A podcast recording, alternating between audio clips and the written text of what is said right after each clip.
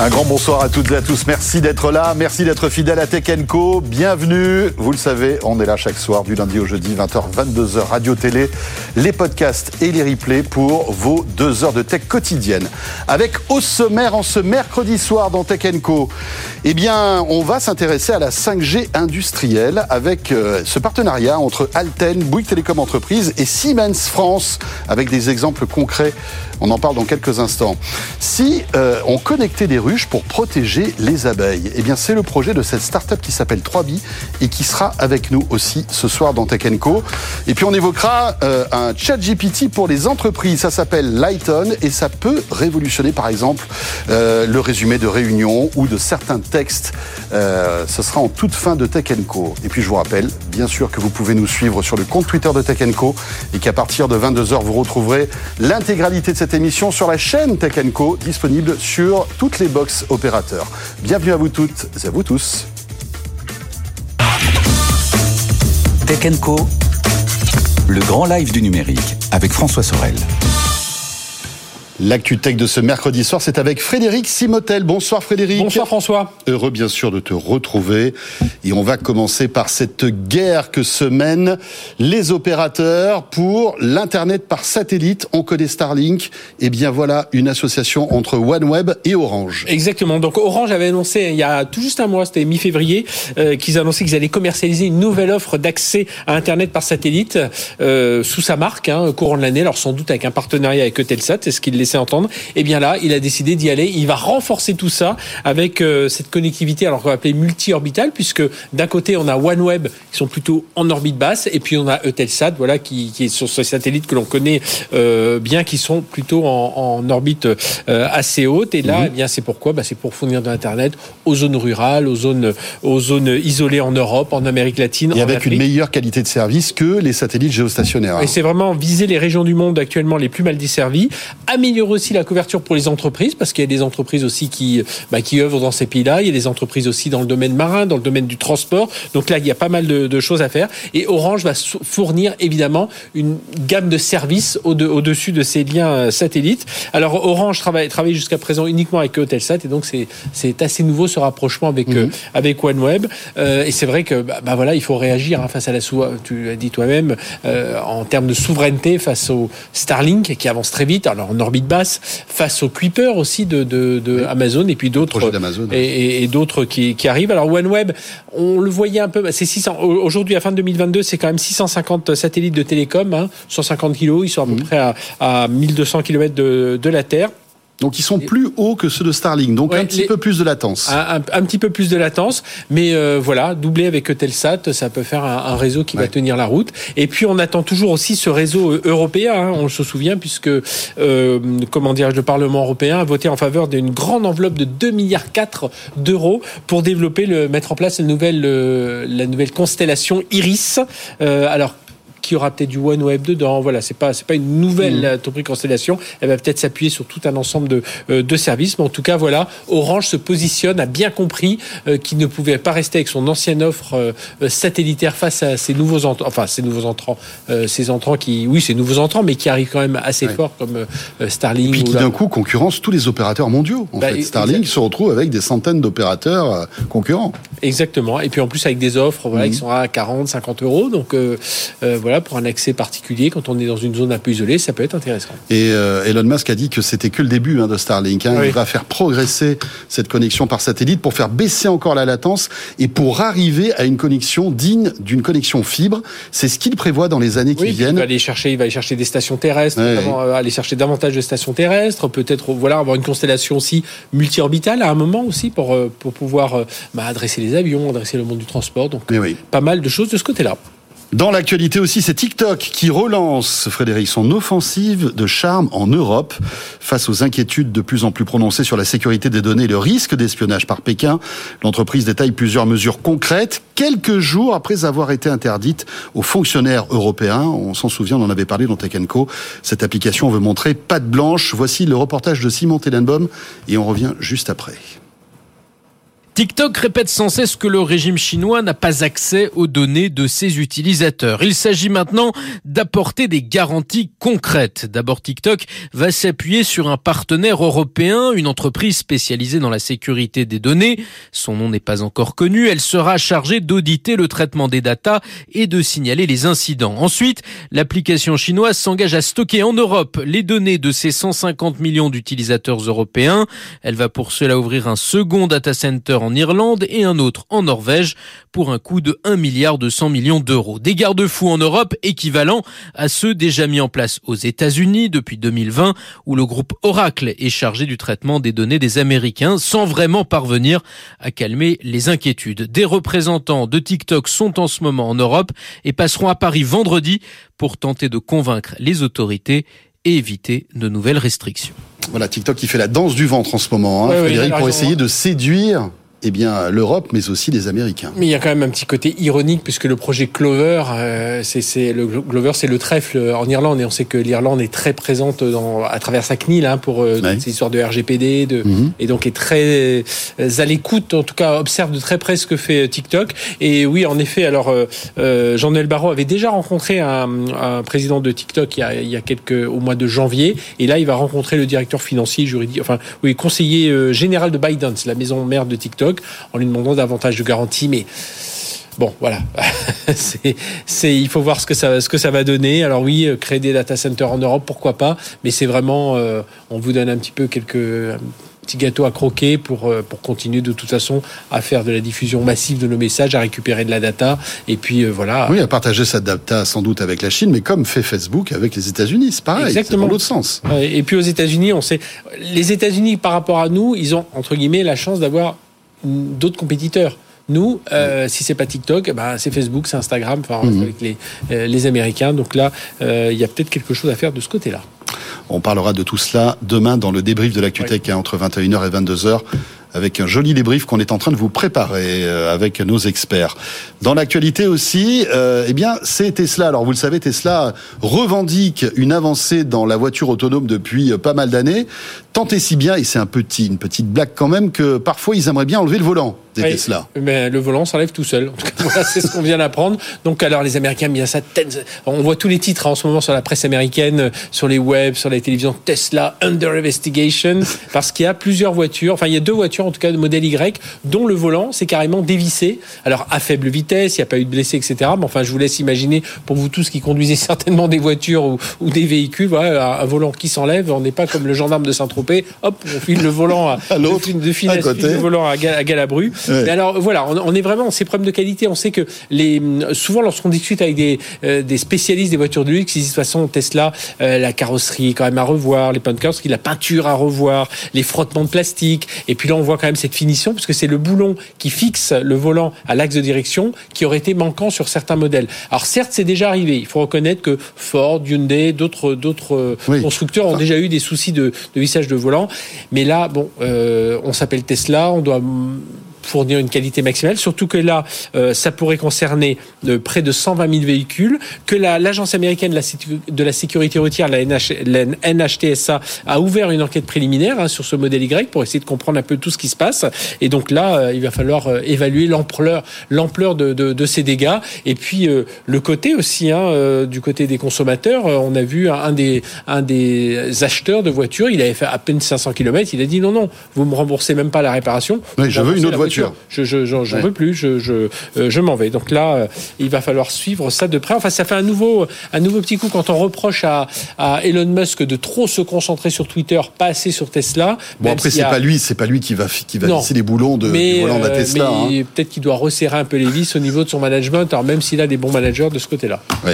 À noter dans l'actualité toujours d'Elon Musk, euh, voilà, on murmure qu'il préparait un nouveau modèle de Tesla. Hein. Vous savez que on, enfin beaucoup. Bah, c'est ce qu'on attendait il y a Tesla rêve de cette modèle 2, cette petite citadine qui pourrait être quasi autonome. En tout cas, c'est ce qu'il laisse entendre. Et c'est ce qu'on attendait il y a 10 jours. Hein. Tout le monde avait été un peu déçu qu'il n'y ait pas d'annonce de, nouvelles, de nouveaux mmh. véhicules. Il y avait quelques bons résultats au niveau, en termes de vente, mais il manquait voilà, ce, petit euh, one more thing. Voilà. Et l'autre actualité concernant cette Tesla, c'est que certains modèles baissent drastiquement de prix. Hein. Sabrina Cagliosi nous en parlait hier.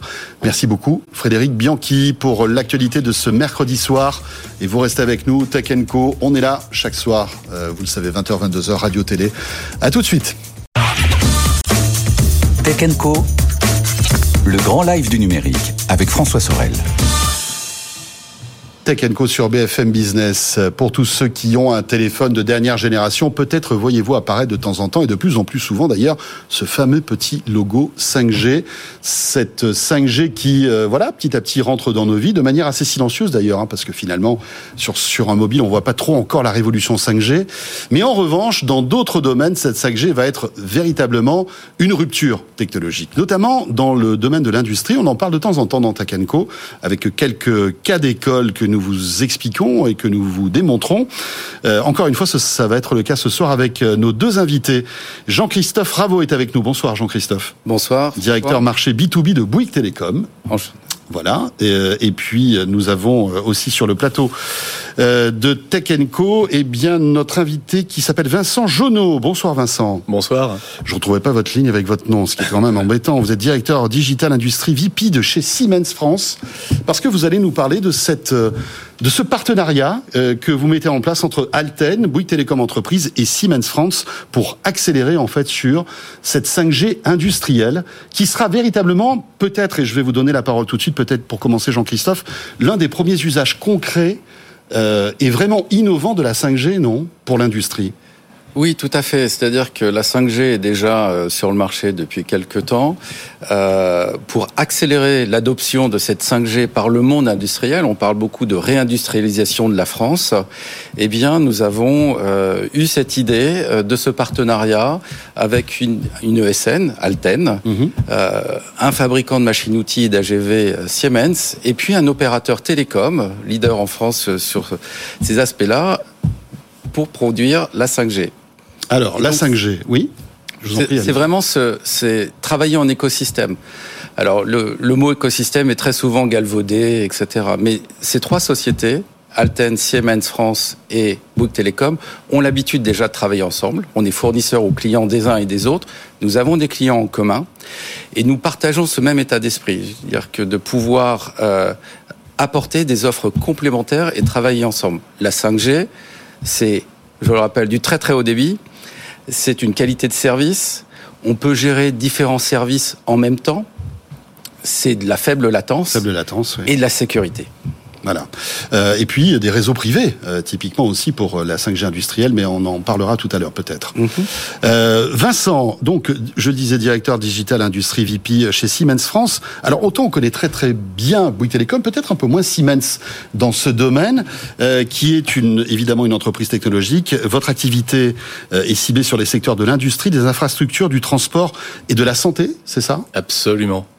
Alors, de mon côté, c'est plutôt l'industrie mmh. et euh, effectivement, comme l'évoquait Jean-Christophe, le 4.0. Et ce qu'on voit en France de manière euh, intéressante après, après 20 ans de, de déclin de l'industrie, ben, c'est un renouveau de l'industrie. Et ça, ça fait plaisir. On est passé de 18 à 12% du PIB. Et là, petit à petit, ben, on voit des créations de sites de production. L'année dernière, en 2022, on a eu 170 créations de sites de production. C'est exceptionnel après 20 ans compliqués. Et cette réindustrialisation, elle passe par la compétitivité des industriels français. Et cette compétitivité, c'est aussi la 5G. Alors justement, comment la 5G peut accélérer la compétitivité des industries? Justement, est-ce que vous pouvez nous expliquer? En fait, c'est un peu la transformation numérique des usines. Complètement. À un moment donné, on a des usines aujourd'hui euh, qui ont des, des, machines qui ont 17 ans d'âge, donc qui ont déjà euh, beaucoup de vécu. Et donc, on doit moderniser ces, ces machines. Oui, on peu doit... ou pas d'informatique, finalement. Alors, un petit peu. Quand même, mais euh, peu quand même. On doit digitaliser. Et la, et, et la data est un élément clé dans la réindustrialisation. Et pour capter de la data, pour transmettre de la data, pour l'utiliser en temps réel, il nous faut de la 5G. Et c'est là où, par l'utilisation de la data, ben on retrouve de la compétitivité, de l'efficacité énergétique, euh, de la maintenance prédictive, et tout ce qui permet finalement à l'industriel de répondre aux attentes de leurs clients, des marques, mmh. de la personnalisation, un bilan carbone vertueux et euh, une production locale. Et ça, c'est formidable. Très bien. Alors, vous étiez euh, au Salon Global Industrie qui euh, s'est déroulé au parc Eurexpo à Lyon. Euh, alors, Altan n'est pas présent ce soir sur le plateau, mais ils font partie de, de, de ce partenariat. Jean-Christophe Raveau, est-ce que vous pouvez nous expliquer concrètement ce que peut apporter la 5G dans le domaine de l'industrie? Pour bah, voilà une usine qui passe en 5G Concrètement, qu'est-ce que ça va apporter? Qu'est-ce que ça change? Aujourd'hui, on est dans un monde où on a des, contraintes extérieures qui sont importantes, des coûts énergétiques qui augmentent, euh, des, problématiques business de faire plus, de faire mmh. mieux, moins cher, plus vite et de manière plus sécurisée pour les employés qui travaillent sur ces sites. La 5G, en appui de ce que vient de dire euh, Vincent, permet euh, de tracer des flux entrants sur une zone opérer et fluidifier une production comme on a pu le faire dans l'informatique dans les années 2000-2010 où on fluidifiait des transactions. Là, on mhm. va fluidifier complètement des chaînes de fabrication. On va avoir des caméras qui vont pouvoir vérifier la euh, conformité visuelle euh, de pièces euh, de métal, gérer des stocks, les transporter en temps réel, de mettre toute une série de capteurs qui mesurent, qui comptent, qui et, et effectivement tout ceci, toute cette data vient alimenter des, des, des dashboards, des mhm. cockpits euh, qui permettent de mesurer euh, ces avancées et de voir surtout là où on perd des, des, gains de productivité, où les coûts sont, sont trop importants et de pouvoir travailler dessus. Le deuxième aspect, c'est d'augmenter les, les, les, les, travailleurs, leur assurer une meilleure sécurité. Euh, une intelligence artificielle euh, avec la 5G permet de voir si, euh, si les ouvriers ont leur casque, ont pas leur casque, s'ils sont au sol, leur position, euh, mais aussi de transmettre les augmenter avec des jumeaux numériques sur lesquels Siemens travaille, et Vincent va en parler, mhm. mais en temps réel de guider et l'efficacité euh, d'une personne ou d'apporter au pied d'un problème une expertise qui peut être à distance. Très bien, justement, le jumeau numérique, c'est un, voilà, un terme qui revient régulièrement aujourd'hui dans ce monde de data. Euh, vous travaillez sur des, sur des exemples de jumeaux numériques, justement? Ah, constamment. Constamment, euh, toutes les nouvelles usines, on les conçoit en jumeaux numériques, en, en virtuel, euh, dès le départ. Là, j'ai actuellement des, des chaussures de sport, des sneakers euh, qui sont produites en Ardèche. Euh, société Chamatex, ASF 4.0, première fois qu'on produit des chaussures de sport en France. Et puis je l'ai vu, je les ai vues quand vous êtes rentré sur le plateau. Elles sont très jolies en plus, hein, très elles sincèrement. Elles sont jolies, elles sont compétitives au niveau prix. C'est des chaussures Salomon. Euh, et effectivement, on a besoin de remonter des données, on a besoin de descendre des données. Typiquement, on conçoit, on peut sélectionner sa, sa chaussure, la personnaliser en interactif en tant que consommateur, et à un moment donné, on peut la produire Bon, ben, cette usine, on l'a testée en virtuel en 2018. En 2018, quand vous, aviez, vous aviez en 2018 recréé cette usine. On l'avait créée en virtuel tout d'abord. Et simulé en fait son fonctionnement, c'est ça? Totalement, pour s'assurer que ce qu'on avait prévu fonctionnait. Et d'une part, et d'autre part, s'assurer que c'était rentable. Donc, sur le jumeau numérique de l'usine, on a pu constater qu'on était en mesure de fabriquer ces, chaussures en France, qu'on était en mesure de les fabriquer de manière rentable. Et derrière, ben effectivement, il y a tout un flux de données qui gère la productivité, la production, qui permet de personnaliser ces chaussures en fonction des besoins, qui permet de suivre et de cadencer la production. Et ben effectivement, c'est voilà les, les, chaussures. Et le résultat est là concret. Et euh, ben, maintenant, l'étape suivante, c'est de passer à la Gigafactory, à la grosse usine de pour produire mmh. plus massivement en France, en Europe. Et là, c'est intéressant parce qu'on aura des AGV, des, des chariots automatisés. Ces, ces, ces, chariots automatisés, ils ont besoin de se déplacer. La 5G, c'est formidable. Jean-Christophe en parlait. On peut avoir des caméras à haute résolution sur les AGV, remonter de la data, mieux positionner l'AGV, être plus fin euh, dans le dans la communication on peut faire des communications machine to machine. Mhm. Et naturellement, euh, augmenter la productivité du site. Et derrière, aider l'opérateur, l'opérateur augmenté. Ça, c'est quelque chose de formidable. Quand un opérateur est face à une machine, face à, une situation en particulier, pouvoir superposer euh, à l'image réelle une image 3D sans temps de latence, c'est exceptionnel et ça permet à l'opérateur d'être constamment juste dans son action et éviter toute erreur euh, dans la production. Oui, c'est ce que c'est la force aussi de la 5G. Hein, c'est énormément de débit, très peu de latence, ce que ne permet pas la 4G. C'est pour ça qu'on n'a on, pas beaucoup. Euh, enfin, ces dernières années, évoqué justement l'industrie 4.0 avec la 4G. Il y a eu, des, il y a eu des, des, choses qui ont été faites avec la 4G, mais c'est vraiment la, la 5G qui va être une révolution la 5G est une révolution. Alors, d'un point de vue d'un consommateur, il n'y a pas forcément aujourd'hui les gens qui avaient oui, c'est ce que je disais 4G, en fait, sur un mobile. Bon. Ça fonctionne, ça fonctionne même très bien. Dans un monde industriel, le zéro latence. Euh, qui est pas vraiment perceptible pardon par un, par un consommateur, l'est par une machine-outil, l'est par un ouvrier qui intervient sur site. Euh, on parlait également de, de cas contrés. Il vous a pas échappé que Bouygues est aussi un cas de une société qui fait de la construction. Mmh. On a équipé en 5G euh, EOL les chantiers, euh, les chantiers comment dire du Grand Paris. On a des grues qui sont aussi connectées, et des, des, conducteurs de grues qui sont à distance et qui pilotent plusieurs grues avec tous les écrans. Et c'est beaucoup plus sûr et beaucoup plus efficace euh, d'avoir ces conducteurs de grues à distance, ces grutiers, euh, et ils assurent une vraie sécurité sur le site parce qu'ils euh, voilà et, ils n'ont pas à monter à descendre les 30 mètres qui les séparent du sol. Ouais, ça c'est vraiment un exemple concret hein, de ce que peut apporter la 5G. Euh, après, évidemment, on a parlé des jumeaux numériques, mais aussi là, tout ce qui est maintenance, euh, il y a la réalité augmentée aussi. On va évoquer dans un instant l'énergie, mais c'est vrai que toutes ces nouvelles technologies, l'AR, la VR aussi, euh, s'épanouissent avec la 5G. On, peut, en fait, voilà, avec ce débit, on peut arriver à, à faire des choses incroyables. Vous avez des choses qui sont permis par la 5G. Effectivement, vous avez, on a vu tous ces casques euh, et ces lunettes euh, virtuelles, mais ça permet à la fois sur un cas concret, vous avez la machine ou la cuve qui est devant vous, euh, vous avez, vous êtes équipé de ces lunettes et vous pouvez voir le jumeau numérique en, en, superposition avec le réel et mhm. vous avez même les instructions pas à pas de dévisser dans ce sens et le séquencement des, des actions à, à, à, comment dire à accomplir, prendre des notes faire un rapport et ce rapport est immédiatement remonté, les, les, photos sont prises, on voit tout de suite ce qui s'est passé en temps réel et tout ça est documenté, tracé euh, et ça c'est quelque chose qui, qui, fluidifie le monde industriel qui a besoin de se réinventer quoi qu'il arrive parce qu'il y a des, vraiment des contraintes euh, et, et c'est vraiment le, mmh. le catalyste pour, pour vraiment être disruptif. On parle aussi beaucoup de 5G justement pour euh, les, économies euh, d'énergie, etc. C'est quelque chose de concret. Ah, Aujourd'hui, c'est un réseau qui est très frugal, la 5G, par rapport aux autres réseaux?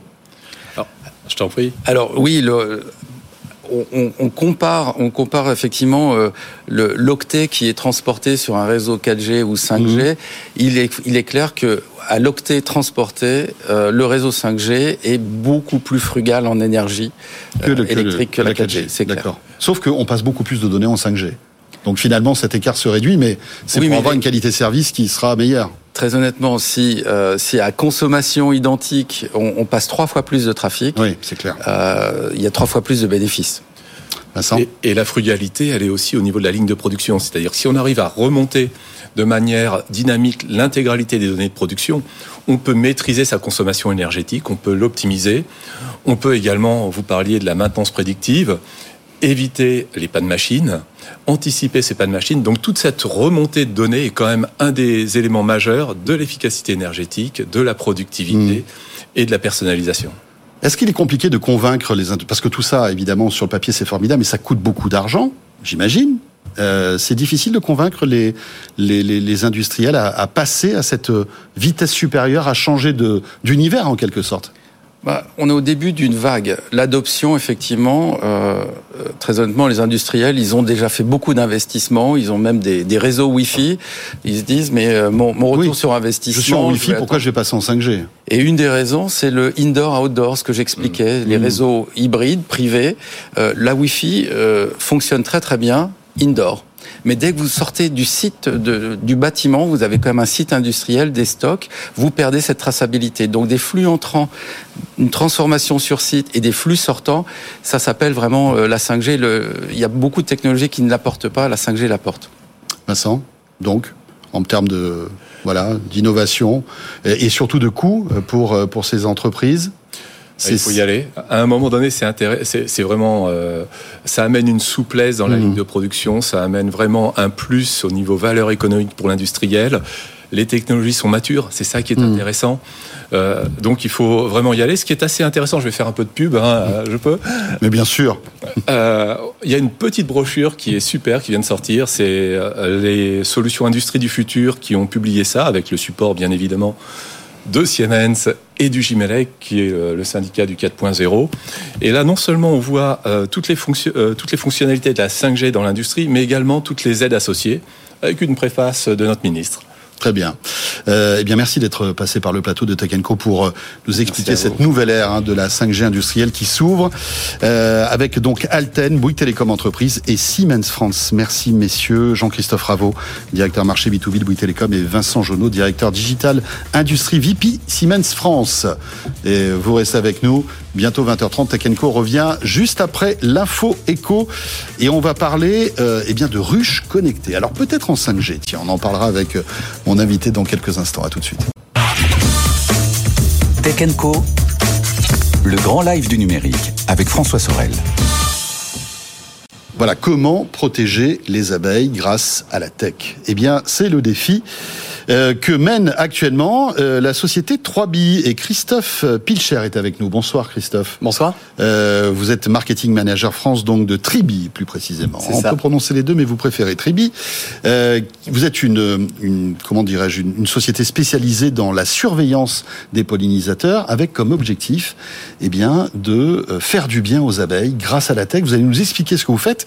Votre actualité, c'est cette levée de fonds de 5 millions d'euros, euh, justement pour sensibiliser à la fois les entreprises, mais aussi les particuliers à ce que vous faites. Présentez-nous Tribi, s'il vous plaît. Donc euh, Tribi, euh, on est une société spécialisée dans la protection des abeilles et des pollinisateurs, et on le fait grâce à la technologie. Euh, donc en fait, euh, on engage les particuliers et les entreprises dans des projets de régénération de la biodiversité, en s'appuyant sur les technologies qu'on développe depuis maintenant six ans. Et comment sensibilisez-vous en fait les entreprises à ce souci, à ce problème? Alors en fait, on a plusieurs leviers. On a deux outils. Un outil qui est un outil de parrainage de ruches connectées. Donc en fait, on a développé une balance connectée que vous pouvez voir à l'écran, euh, qui est un outil euh, pour les apiculteurs en fait, qui leur permet de monitorer leurs ruches à distance et ainsi de prendre mieux soin de leur colonie.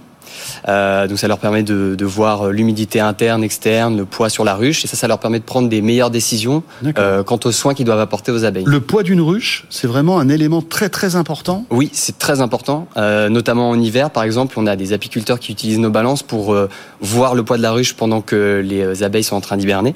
Euh, et ça leur permet, si le poids baisse, de pouvoir rajouter euh, du sucre pour les nourrir. Ça veut dire que la mielée n'a pas été suffisante euh, avant l'hiver. Ok. Euh, donc ça c'est votre premier euh, chantier en fait, hein, les ruches connectées. On va en reparler dans quelques instants. Quelles sont les autres euh, vos, vos autres actions Alors on a euh, d'autres actions. Donc juste pour revenir, cette technologie à la base, elle était utilisée par les apiculteurs, et maintenant en fait, on travaille avec les particuliers et entreprises pour parrainer ces ruches connectées en fait. Donc euh, comment ça marche? Euh, Il suffit de se connecter sur le site de 3B. Et là, on va pouvoir choisir une ruche à parrainer. Donc le parrainage dure un an pour euh, 13 euros l'année. On va pouvoir ensuite accéder, comme les apiculteurs, à tous les paramètres biologiques de la ruche pour suivre la vie des abeilles à distance. Et en fait, en parrainant cette ruche, on paye la technologie à l'apiculteur, et donc on permet de protéger euh, les colonies euh, d'abeilles euh, domestiques. Quelles sont les, les- les- les constantes vitales que vous surveillez avec cette euh, avec cette ruche connectée? Donc comme je disais, Donc le poids? le poids, c'est essentiellement le poids, la température Ouais. et l'humidité. Et à partir de ça, les apiculteurs peuvent savoir si euh, la, la colonie euh, se porte bien. Aujourd'hui, il y a beaucoup de ruches connectées en France. Alors aujourd'hui en Par Europe, exemple en Europe, on a euh, 2000 apiculteurs partenaires et on a euh, plus de 4000 euh, Hive-Tech qui sont déployés sur Mm. euh, sur les ruches. Et on, on travaille aujourd'hui avec, on a 200 000 parrains euh, chez les particuliers et on travaille avec plus de 500 entreprises sur des, des projets de parrainage et de régénération de la biodiversité. Euh, alors on évoque ce sujet parce que euh, évidemment il y a un vrai souci, c'est qu'on a de moins en moins d'abeilles, de moins en moins de pollinisateurs et on se rend pas compte de l'impact que ça peut avoir sur la nature tout entière en fait. C'est ça, c'est ça. En fait, aujourd'hui, euh, 80% des plantes à fleurs sont dépendantes de l'activité des insectes pollinisateurs euh, pour se reproduire. Et quand on regarde aussi ce qu'on mange, euh, près d'un tiers de ce qui se retrouve dans nos assiettes est aussi directement euh, impacté par le travail des pollinisateurs. En parallèle de ça, on voit euh, un déclin des populations d'abeilles depuis une vingtaine d'années qui Mhm. est drastique. 37% des abeilles en Europe, domestiques et sauvages, sont en déclin. Et donc c'est pour répondre à cette Alors, problématique. Excusez-moi, c'est c'est quoi? C'est le, on va dire le, le changement climatique. Ça va être les insecticides. C'est ça. Ça va être aussi de nouveaux prédateurs Voilà, il y a les pesticides. On va avoir de nouveaux prédateurs comme les frelons asiatiques par exemple. qui sont terribles en fait. Hein. Les frelons asiatiques s'attaquent aux abeilles et font des carnages hein, auprès des ruches. On a aussi le, varroa qui est une bactérie qui va s'attaquer aussi aux, aux abeilles. Et on a évidemment le réchauffement climatique. Le problème du réchauffement climatique, c'est qu'en fait, euh, ça crée des pénuries de nourriture, de nectar euh, pour les abeilles, mhm. et donc en fait, elles meurent de faim. Et donc c'est pour ça aussi que chez Freebie, on a développé un autre projet qui est euh, un projet de plantation de forêts nectarifères. Donc en fait, c'est pareil, on travaille avec les entreprises et les particuliers qui vont pouvoir parrainer un arbre, donc financer un arbre qui va être planté par nos cultivateurs partenaires. Et, et cet arbre va produire au bout de 3-4 ans du nectar pour pouvoir nourrir les pollinisateurs. Très bien. Et euh, c'est compliqué de, de, de, voilà de planter comme ça ces arbres.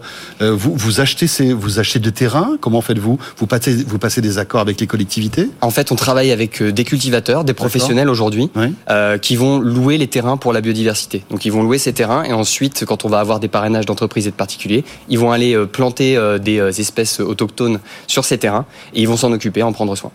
La chose importante aussi, c'est de sensibiliser le public. Hein, vous avez une application qui fait ça, hein, qui sensibilise le grand public. Oui, c'est ça. Ah oui, c'est ce que j'ai pas dit tout à l'heure, c'est quand on parraine euh, une ruche, on a accès à l'application éducative. Donc en fait, cette application, elle nous permet encore une fois de voir tous les paramètres biologiques euh, de, euh, des ruches.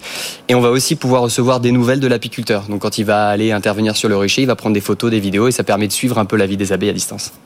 Très bien, ça s'appelle donc Tribi, avec cette levée de fonds de 5 millions d'euros pour avoir encore plus de ruches connectées, pour pouvoir avoir encore plus de parrainage et pour sauver encore plus d'abeilles.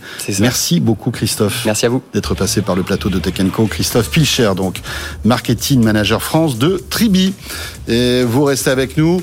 Euh, on va poursuivre Tech Co dans un instant. On va parler musique, streaming, avec un nom qui dit quelque chose peut-être aux plus anciens d'entre nous. Il s'agit de Winamp, le lecteur de MP3 qu'on a connu sous notre ancien Windows 95 revient et on en parle avec euh, eh bien son patron euh, d'aujourd'hui. À tout de suite.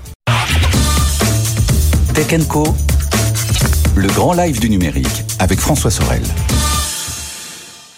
J'accueille sur le plateau de Tech Co maintenant Alexandre Sabounjian. Bonsoir Alexandre. Bonsoir. Euh, vous êtes donc le patron de Winamp qui appartient au groupe Lama Group. Euh, Winamp qui est euh, un lecteur MP3 que, euh, je disais tout à l'heure, les plus anciens d'entre nous connaissent. Nos premiers émois musicaux sous Windows 95, on les a connus, eh bien, sous Winamp. Hein. Euh, voilà, un lecteur MP3 qui était très sympa, qu'on pouvait customiser. En plus, on pouvait changer l'apparence de Winamp. On est en 1997-98. Hein. En plus, c'était le début du MP3. Mhm. On n'a pas toujours écouté des chansons légales hein, sous Winamp, hein, quand même, malgré tout. Mais c'était le début de la, de, la révolution musicale. Euh, voilà, Winamp qui a été euh, vendu, racheté, etc., euh, etc. Euh, vous en êtes le propriétaire depuis quelques temps déjà, et vous voulez ressusciter Winamp pour le remettre un petit peu au goût du jour. C'est ça? Oui, c'est ce qu'on va faire euh, maintenant, là, dans les, dans, les, dans les semaines qui viennent. Euh, c'est vrai que Winamp euh, est un lecteur emblématique. le MP3 ne serait peut-être pas ce qu'il est aujourd'hui si Winamp n'avait pas aidé à le populariser. Alors Winamp est tombé chez AOL. La start-up américaine s'est fait racheter et ben, AOL avait des, des, objectifs qui étaient un peu les, les mêmes que Spotify, c'était de faire un, un service de streaming, de streaming par abonnement. Mais le beau AOL du début des années 2000 euh, n'était plus le AOL de 2010. Et donc nous, on a eu l'occasion en effet de, de racheter euh, euh, quelques actifs à AOL Music en 2014. Et on a eu la tentation de faire en, en 2016 un player avec un service par, par abonnement. Mais ce business model est un business model qui n'est pas simple, déjà à l'époque très concurrentiel. Mhm. Et donc on, on a attendu euh, une vague qui euh, pour nous est importante et qui arrive maintenant. C'est un nouveau business model qui va s'inscrire dans le monde de la musique. C'est créer du revenu entre l'artiste et son fan directement. Oui, euh, parce qu'aujourd'hui, euh, enfin, on le sait, hein, le, le, modèle économique du streaming Alors c'est mieux que rien. On n'est pas en train de cracher dessus. Ça, ça, ça, a quasiment tué le piratage, hein, euh, les, les, Spotify, les Amazon Music, etc., les Apple Music. Mais il y a quand même une injustice sur la rémunération euh, des, des artistes. C'est-à-dire que voilà, si on est un artiste euh, hyper connu, mondialement connu, on va gagner beaucoup d'argent avec ces plateformes de streaming. En revanche, on est un, un artiste local qui fait pas autant de streams que Rihanna ou je sais pas moi d'autres artistes ou Adele ou David Guetta. Ben là, on va, on, on peut pas manger euh, voilà, il y, a, un vrai problème économique. Euh, qui touche 99% des artistes qui sont sur, sur ces plateformes, puisque en même temps, la production euh, n'est plus comparable à celle d'il y a 20 ans. Les outils de production facilitent la production. Il y a plein d'artistes nouveaux qui arrivent avec un volume de production. Mhm. Et donc aujourd'hui, en effet, le streaming de notre point de vue, est une partie de la solution. Alors, euh, il faut dire merci à Spotify, il faut dire merci à Deezer, il faut dire merci euh, à Apple parce qu'ils ont transformé l'industrie d'une d'une industrie analogique vers une industrie euh, digitale. Mais euh, aujourd'hui, en effet, il faut, il faut trouver avec le digital d'autres chemins de monétisation qui vont être des, des, des, revenus complémentaires et qui peuvent parfois devenir le premier revenu d'un artiste, puisque, euh, vous l'avez souligné, David Guetta, lorsqu'il sort un morceau, il s'adresse au monde. Un artiste francophone, il s'adresse à 75 millions de francophones et parfois, c'est pas suffisant pour avoir une juste rémunération. Alors justement, comment euh, voulez-vous un peu révolutionner la rémunération des artistes mhm. avec votre concept? Alors, euh, je m'abonne, je m'abonnerai. En fait, ça, ça, serait un service gratuit, oui non? dans, dans, dans, la, alors pour pour l'utilisateur, le service sera toujours gratuit. On est un player. Euh, il y a un nouveau player qui va venir et qui va permettre d'avoir une expérience sur toutes les plateformes, parce qu'aujourd'hui on est enfermé dans le monde Windows, donc il va pouvoir tout lire. vous allez même pouvoir connecter votre service d'abonnement à Winamp. le but c'est de devenir un peu le, le player euh, universel, mais d'un autre côté, pour qu'un player puisse avoir une activité économique, il faut avoir d'autres services, il faut avoir euh, une plateforme, et cette plateforme, en fait, elle est dédiée aux artistes, et ces artistes vont pouvoir créer leur propre abonnement. Euh, toute la littérature du monde de la musique tend vers cela.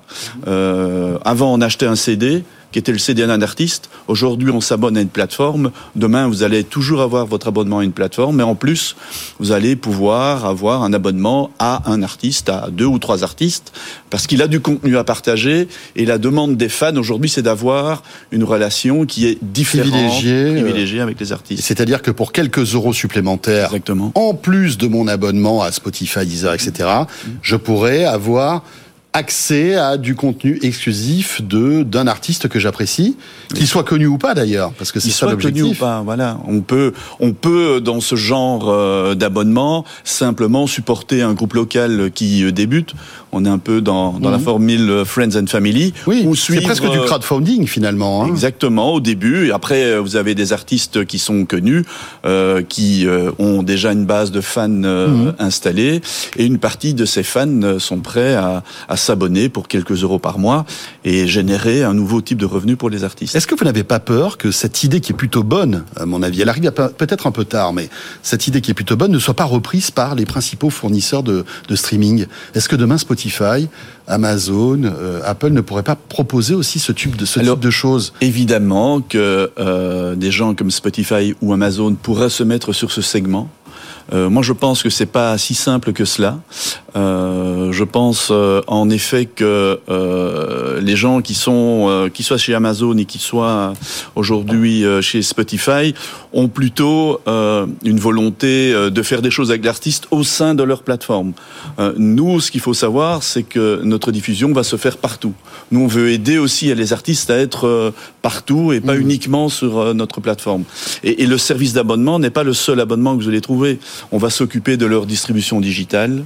On va gérer leurs droits d'auteur, compositeurs et éditeurs parce qu'on a une filiale mhm. euh, qui est une IME, euh, qui est une société qui euh, a reçu l'autorisation du gouvernement pour concurrencer notamment la SACEM. Donc notre, notre offre de services sera bien plus globale et donc des gens comme Spotify, Amazon ou, ou Apple auront peut-être difficile à arriver sur l'ensemble de ces services. Quand est-ce que ce service sera lancé? Alors, On lance la plateforme le, le 15 mars pour euh, pour, les artistes et on l'ouvre au public, donc aux fans, euh, juste un mois plus tard. Eh bien, on va tester tout cela avec plaisir. Merci beaucoup, Alexandre Sabounjian. Euh, donc de Winamp, merci. Merci à vous. Et des directions tout de suite New York avec Sabrina Cagliosi comme chaque soir. Tech Co. What's up New York? Bonsoir Sabrina, ravi de te retrouver comme chaque soir. Bonsoir François, de même. Alors Sabrina, on va parler tiens de Relativity Space, euh, une entreprise spatiale californienne qui si alors je ne sais pas si le, le, la fusée a été lancée finalement, mais c'était le jour J pour cette fusée dans l'espace qui est baptisée Terran One, c'est ça? Oui, c'est bien ça, François. Avant de, de, de, parler de ce vol, un petit mot euh, de cette société, Relativity Space. Effectivement, Californie, euh, Los Angeles, elle a été fondée il y a quelques années, 2015, par Tim Ellis et Jordan None. Ce sont deux anciens de Blue Origin. Euh, dans le but, François, de devenir la première entreprise à produire des fusées grâce à l'impression 3D, un processus selon la société de production beaucoup moins cher et plus rapide, ce qui est très important bien sûr dans la guerre euh, de l'espace. Euh, l'entreprise a ainsi construit la plus grande imprimante 3D pour métaux euh, au monde afin de produire ses fusées en grande partie en interne. Sa première fusée est baptisée Terran One. C'est une fusée non réutilisable qui a été construite à 85% grâce à cette imprimante 3D. Alors le but étant de passer rapidement à 95%. Relativity souligne pouvoir construire une fusée grâce à son processus en, en seulement 60 jours avec un coût de lancement de seulement, entre guillemets, 12 millions de dollars. Alors c'est cette fusée François qui est en vedette aujourd'hui. Le euh, vol devait se faire à 19h, mais on sait que c'est toujours compliqué dans ce genre de situation. Il a été retardé, vol, je crois. Euh, test euh, depuis alors, retardé, alors ça se passe à Cap Canaveral en Floride. Il faut savoir que euh, c'est la quatrième entreprise à recevoir l'accès à Cap Canaveral, euh, complexe 16 de Cap Canaveral, avec Blue Origins, SpaceX, SpaceX, SpaceX, je vais y arriver, ou ULA. Euh, c'est un vol donc test qui a pour but de s'assurer que la solidité de la fusée, euh, bah, de, la, de, la, solidité de la fusée hein, pendant et, et le vol et le lancement également. c'est une mission qui est baptisée GL HF ou encore Good Luck Have Fun, c'est un terme qui est souvent utilisé, euh, François, dans les jeux vidéo pour souhaiter bonne chance à l'adversaire. Alors on a une, une, une, fenêtre de lancement qui va jusqu'à euh, 22 heures heure, heure française. Figure-toi qu'il y a eu plusieurs tentatives. Je suis en train de regarder l'écran. Euh, c'est bien sûr tout est diffusé en direct. -hmm. ça devait se faire à 40. Euh, 20h, 20h40, euh, nouvelle tentative, euh, ça a été repoussé à plusieurs euh, reprises. Et à quelques secondes du lancement, on a eu stop, on arrête, on arrête, on arrête tout. Nouvelle tentative, a priori, on a encore un peu de temps avant cette fenêtre qui se ferme à 22 heures. Et donc, et donc, euh, on regarde un petit peu le temps. Là, il y a beaucoup de, beaucoup de, je sais pas si c'est à cause de la météo, pas d'explication, mais a priori, il va, ils vont essayer de nouveau. Donc on ne sait pas si ça va bien se passer. On garde un œil sur les images qui sont diffusées en direct, mais euh, tout devrait se faire et tout doit se faire avant la fin de cette fenêtre euh, de, de lancement. Euh, donc à surveiller. Mais clairement, c'est une nouvelle étape, hein, bien sûr, dans dans ce dans ce secteur. Voilà, c'est notre start-up du jour, ouais. basée à, à, Los Angeles, mais qui aujourd'hui est en vedette en Floride. Encore un, témoin, une start-up qui est témoin de cette révolution du hein, que l'on vit au quotidien et qu'on évoque souvent euh, dans Tech Co. Euh, dans l'actualité aussi, euh, Sabrina, tu voulais nous parler de Consensus qui lève 110 millions de dollars pour sa plateforme de démo vidéo interactive. Ouais, Ouais, ouais, ouais. Euh, selon Consensus, figure-toi que les produits de démonstration de, de produits hein, restent un angle mort euh, dans le parcours de l'acheteur B2B. Euh, L'effort de prospection est de plus en plus soutenu par les programmes de Sales Enablement, mais la démonstration de, de produits, hein, qui reste le seul élément de projection euh, du prospect dans la réalité de terrain, et ben là, euh, c'est souvent négligé. Pour se résoudre ce problème, Consensus a développé, François, une plateforme euh, d'automatisation des démonstrations de de produits. Ça permet aux équipes d'ingénieurs de créer une bibliothèque de, de démos euh, vidéo interactives, réutilisables, que les équipes bah, commerciales peuvent envoyer à la demande. Alors les avantages, faciliter, rationaliser le processus, gagner du temps bien sûr, mais aussi automatiser la découverte organique, je cite, des solutions et mieux utiliser les données euh, pour offrir une meilleure expérience d'achat. Consensus a été créé il y a quelques années, 2013, euh, possède plus de 139 millions de dollars en compte, comprenant la levée du jour de plus de 100 millions de dollars. Euh, concrètement, bah, Consensus permet aux utilisateurs de créer des, vidéos de démonstration de produits, puis de les envoyer par email aux prospects. Euh, les prospects choisissent ce qu'ils veulent savoir et obtiennent une démo personnalisée qu'ils peuvent partager avec leurs équipes et leurs leur organisation au sens large. Alors bien sûr, Consensus n'est pas le seul hein, sur le créneau, sur euh, le pas le seul acteur du, secteur. Loin de là, il y a par exemple Arcade, qui est une start-up développant une extension Chrome pour les démonstrations de produits. La société a levé 7,5 millions de dollars en septembre dernier.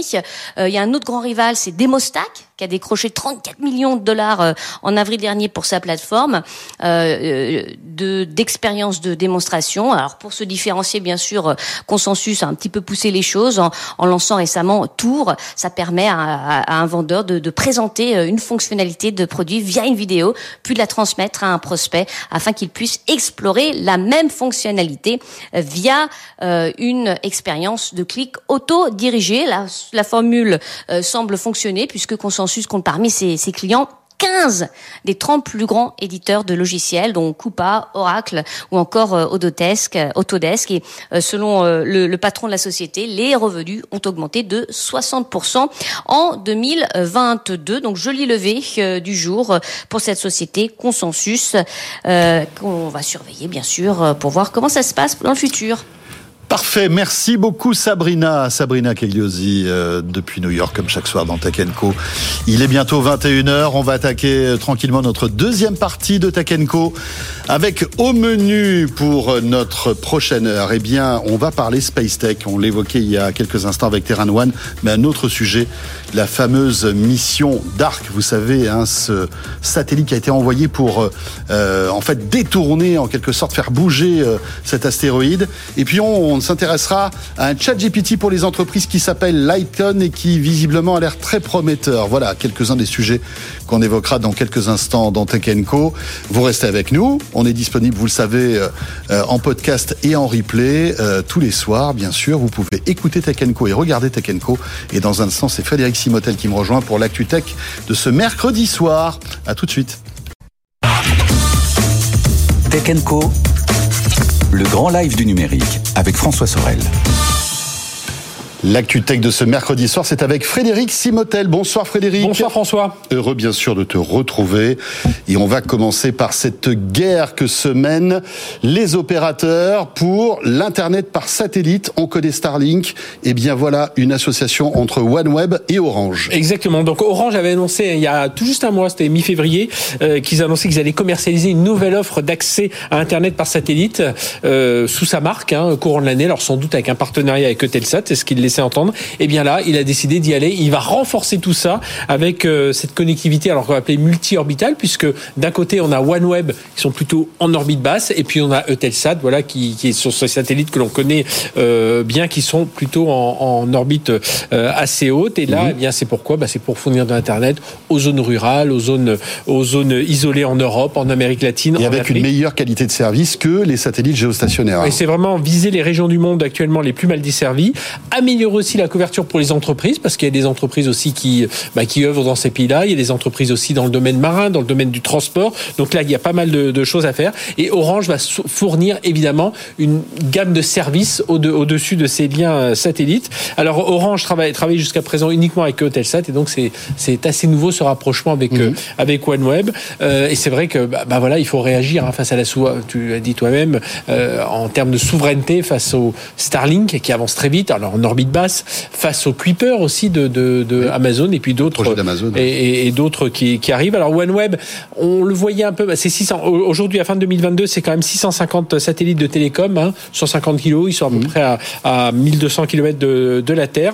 Donc ils sont plus hauts que ceux de Starlink, donc Ouais, un petit les- peu plus de latence. un, un- un petit peu plus de latence, mais euh, voilà, doublé avec Eutelsat, ça peut faire un, un réseau qui Ouais. va tenir la route. Et puis on attend toujours aussi ce réseau euh, européen, hein, on se souvient, puisque euh, comment dirais-je, le Parlement européen a voté en faveur d'une grande enveloppe de 2 milliards 4 d'euros pour développer, le, mettre en place la nouvelle, euh, la nouvelle constellation Iris. Euh, alors qui aura peut-être du OneWeb dedans. Voilà, c'est pas c'est pas une nouvelle Topri Constellation. Elle va peut-être s'appuyer sur tout un ensemble de, euh, de services. Mais en tout cas, voilà, Orange se positionne, a bien compris euh, qu'il ne pouvait pas rester avec son ancienne offre euh, satellitaire face à ces nouveaux entrants, enfin ces nouveaux entrants, ces entrants qui, oui, ces nouveaux entrants, mais qui arrivent quand même assez Ouais. fort comme Starlink. Puis ou qui d'un coup concurrence tous les opérateurs mondiaux. En Bah, fait, et- Starlink exact. se retrouve avec des centaines d'opérateurs concurrents. Exactement. Et puis en plus avec des offres, voilà, qui sont à 40, 50 euros. Donc euh, voilà, pour un accès particulier, quand on est dans une zone un peu isolée, ça peut être intéressant. Et euh, Elon Musk a dit que c'était que le début hein, de Starlink. hein. Oui. Il va faire progresser cette connexion par satellite pour faire baisser encore la latence et pour arriver à une connexion digne d'une connexion fibre. C'est ce qu'il prévoit dans les années qui puis il viennent. va aller chercher, il va aller chercher des stations terrestres, Ouais, notamment, euh, aller chercher davantage de stations terrestres, peut-être voilà avoir une constellation aussi multi-orbitale à un moment aussi pour euh, pour pouvoir euh, bah, adresser les avions, adresser le monde du transport. Donc oui. pas mal de choses de ce côté-là. Dans l'actualité aussi, c'est TikTok qui relance, Frédéric, son offensive de charme en Europe. Face aux inquiétudes de plus en plus prononcées sur la sécurité des données et le risque d'espionnage par Pékin, l'entreprise détaille plusieurs mesures concrètes, quelques jours après avoir été interdite aux fonctionnaires européens. On s'en souvient, on en avait parlé dans Tech Co. Cette application veut montrer patte blanche. Voici le reportage de Simon Tellenbaum et on revient juste après. TikTok répète sans cesse que le régime chinois n'a pas accès aux données de ses utilisateurs. Il s'agit maintenant d'apporter des garanties concrètes. D'abord, TikTok va s'appuyer sur un partenaire européen, une entreprise spécialisée dans la sécurité des données. Son nom n'est pas encore connu. Elle sera chargée d'auditer le traitement des datas et de signaler les incidents. Ensuite, l'application chinoise s'engage à stocker en Europe les données de ses 150 millions d'utilisateurs européens. Elle va pour cela ouvrir un second data center en Irlande et un autre en Norvège pour un coût de 1 milliard de 100 millions d'euros. Des garde-fous en Europe équivalents à ceux déjà mis en place aux États-Unis depuis 2020 où le groupe Oracle est chargé du traitement des données des Américains sans vraiment parvenir à calmer les inquiétudes. Des représentants de TikTok sont en ce moment en Europe et passeront à Paris vendredi pour tenter de convaincre les autorités et éviter de nouvelles restrictions.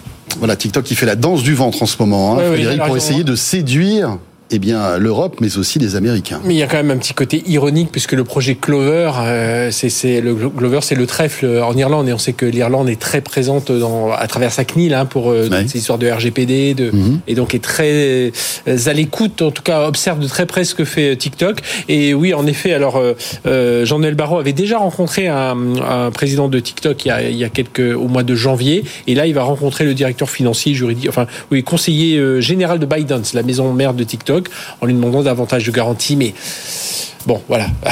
c'est, c'est, il faut voir ce que ça, ce que ça va donner. Alors oui, euh, créer des data centers en Europe, pourquoi pas. Mais c'est vraiment, euh, on vous donne un petit peu quelques un petit gâteau à croquer pour euh, pour continuer de toute façon à faire de la diffusion massive de nos messages, à récupérer de la data. Et puis euh, voilà. Oui, à partager cette data sans doute avec la Chine, mais comme fait Facebook avec les États-Unis, c'est pareil, c'est Exactement. dans l'autre sens. Et puis aux États-Unis, on sait, les États-Unis par rapport à nous, ils ont entre guillemets la chance d'avoir d'autres compétiteurs. Nous, euh, si c'est pas TikTok, eh ben, c'est Facebook, c'est Instagram, enfin Mhm. avec les, euh, les Américains. Donc là, euh, il y a peut-être quelque chose à faire de ce côté-là. On parlera de tout cela demain dans le débrief de l'ActuTech hein, entre 21h et 22h avec un joli débrief qu'on est en train de vous préparer euh, avec nos experts. Dans l'actualité aussi, euh, eh bien, c'est Tesla. Alors vous le savez, Tesla revendique une avancée dans la voiture autonome depuis euh, pas mal d'années.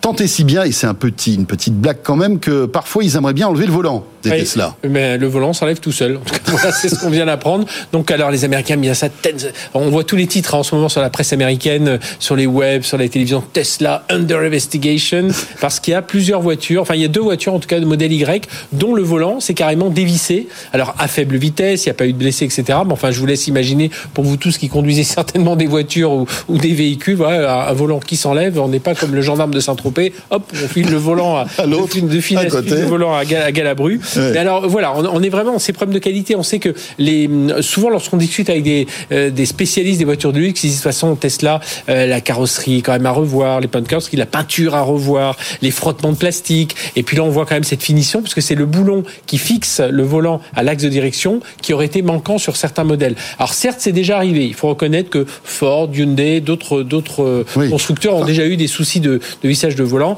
Mais là, bon, euh, on s'appelle Tesla, on doit fournir une qualité maximale, surtout que là, euh, ça pourrait concerner euh, près de 120 000 véhicules, que la- l'agence américaine de la, sécu- de la sécurité routière, la, NH la NHTSA, a ouvert une enquête préliminaire hein, sur ce modèle Y pour essayer de comprendre un peu tout ce qui se passe. Et donc là, euh, il va falloir évaluer l'ampleur, l'ampleur de, de, de ces dégâts. Et puis euh, le côté aussi, hein, euh, du côté des consommateurs, on a vu un des, un des acheteurs de voitures, il avait fait à peine 500 km, il a dit non, non, vous me remboursez même pas la réparation. Oui, je veux une autre voiture. Je, je, j'en j'en Ouais. veux plus, je, je, euh, je m'en vais. Donc là, euh, il va falloir suivre ça de près. Enfin, ça fait un nouveau, un nouveau petit coup quand on reproche à, à Elon Musk de trop se concentrer sur Twitter, pas assez sur Tesla. Bon, après, c'est a- pas lui, c'est pas lui qui va, qui va Non. les boulons de, mais, du volant de la euh, Tesla. hein. peut-être qu'il doit resserrer un peu les vis au niveau de son management, alors même s'il a des bons managers de ce côté-là. Oui. À noter dans l'actualité toujours d'Elon Musk, euh, voilà, il on murmure qu'il préparait un nouveau modèle de Tesla. hein. Vous Oui. savez que, on, enfin, beaucoup. Bah, c'est- ce qu'on attendait il y a de quinze- Tesla il y a dix rêvent de cette modèle 2, ce- Ouais. cette petite citadine qui pourrait être quasi autonome. En tout Ouais. cas, c'est ce qu'il laisse entendre. Et c'est ce qu'on attendait il y a dix jours. Hein. Tout le monde avait été un peu déçu qu'il n'y ait pas d'annonce de, nouvelles, de nouveaux Mhm. véhicules. Il y avait quelques bons résultats au niveau, en termes de vente, mais il manquait voilà, ce, ce petit euh, one more thing. Voilà. Et l'autre actualité concernant cette Tesla, c'est que certains modèles baissent drastiquement de prix. hein. Sabrina Cagliosine on- nous en parlait hier. Merci beaucoup, Frédéric Bianchi, pour l'actualité de ce mercredi soir. Et vous restez avec nous, Tech Co. On est là chaque soir, euh, vous le savez, 20h, 22h, radio, télé. À tout de suite. Tech Co, le grand live du numérique avec François Sorel. Allez, direction maintenant le cloud de VH. euh, et euh, retrouver Fanny Bouton comme régulièrement dans Tech Co. Bonsoir Fanny. Bonsoir François. directrice du Startup Programme d'OVH Cloud, pour évoquer évidemment deux startups que euh, tu chouchoutes en quelque sorte, hein, Exactement, et qui, et font partie mon- euh, Dans mon petit sérail de start-up. de l'écosystème euh, donc euh, d'OVH, euh, bien sûr. OVH qui était au Mobile World Congress. Euh, Comme beaucoup d'entreprises, bien sûr, Euh, tu y étais, euh, on y était, on a, on a pu vous proposer un Tech Co depuis ce grand salon dédié aux télécoms à Barcelone. L'intérêt pour euh, OVH d'être au Mobile World Congress, c'est aussi peut-être de repérer des pépites Exactement. pour agrandir la famille. Bah, Il y, a- il y a- il y avait deux choses. Il y avait un, être présente et pouvoir aider accompagner à rencontrer du monde les startups du programme qui étaient présentes. Et on en avait euh, sept ou huit hein, qui, étaient, qui étaient sur place. On avait aussi une table ronde sur le sujet du quantique euh, qui, euh, qui était autour de What's Next in Quantum Computing. Et on avait trois startups présentes du programme aussi sur ce sujet. Et puis, bah, bien évidemment, il y a euh, depuis 2015 Fourier Forno qui est un hall dédié du Mobile World Congress aux startups. Alors plutôt autour de la téléphonie mobile, mais on voit qu'il y en a d'autres qui viennent, qui sont autour du software, de la communication, de la sécurité. Et euh, bah, il y en avait 700, donc euh, ça offre un vivier euh, à aller rencontrer, en effet, à faire connaître au VH Cloud sur sur la région sud hein, aussi, parce que bon, il y avait un bon nombre de startups Mhm. françaises, mais c'est international ce programme. Donc c'est d'aller rencontrer, d'être visible, de faire connaître la marque, parce qu'on est très connu en France, mais pas forcément à l'étranger. On a encore du boulot à faire. Oui, c'est vrai. hein, c'est vrai qu'il y a tout un, un travail à faire de, de communication au niveau au moins européen d'OVH. Au moins même européen. si- Et puis de faire savoir qu'il y a un startup programme, parce que C'est très ça. souvent on me dit Ah bon, ça existe, on arrive. Et, euh, et donc voilà, c'est d'aller en parler euh, dehors, de sortir des murs, des bureaux, c'est important. Justement, peut-être un mot sur ce startup programme. On l'évoque de temps en temps, mais c'est toujours bon de, de refaire un petit vaccin de rappel. Euh, pourquoi euh, OVH euh, eh bien, soutient des startups Alors, OVH est une ancienne start-up. Hein, euh, OVH a été- Cloud, d'ailleurs. OVH Non. Cloud, exactement. Tu fais bien de me reprendre. euh, OVH Cloud, c'est euh, alors, c'est 1999 à maintenant, ça commence à, à dater un petit peu, mais on a été au Next 40, ça a été la première licorne française. Oui. euh, et, euh, il y a ce côté de pouvoir aider les autres startups. C'est euh, l'open source, c'est euh, le partage, c'est. Et puis c'est la philosophie de, du, du, fondateur. Hein, de Exactement, VH1, voilà. C'est c'est aider les autres. Et mm. puis il y a aussi, alors on, on va pas se mentir, hein, en aidant à financer ces startups, c'est des futurs clients. C'est mm. aider à mettre le pied à l'étrier ou à scaler ou à avoir une infrastructure qui est saine, qui est optimisée. Euh, c'est pas pousser à la consommation, c'est vraiment aider à avoir euh, la meilleure infra possible avec des conditions euh, correctes, euh, respecter la data, être RGPD puisqu'on l'est nativement. Mmh. Voilà, donc c'est proposer ça, proposer une offre concurrentielle. On est leader européen du cloud et euh, c'est que les, les startups françaises, elles aient le choix et, et dans le monde aussi d'ailleurs. Combien de startups dans ce startup programme de VH Cloud? 250 en France, mais ah oui. 800 dans le monde. Ça fait beaucoup. C'est pas mal, c'est pas mal, hein. mais, euh, mais c'est une grande famille. Allez, tu as 4 minutes pour nous, nous les citer toutes. le piège. Non, par contre, je peux citer les plus belles thématiques qu'on accompagne actuellement, hein, bien évidemment. Et euh, les deep techs sont en train de monter en puissance et mmh. euh, ça montre qu'on est capable de les accompagner. Ça, c'est une belle fierté.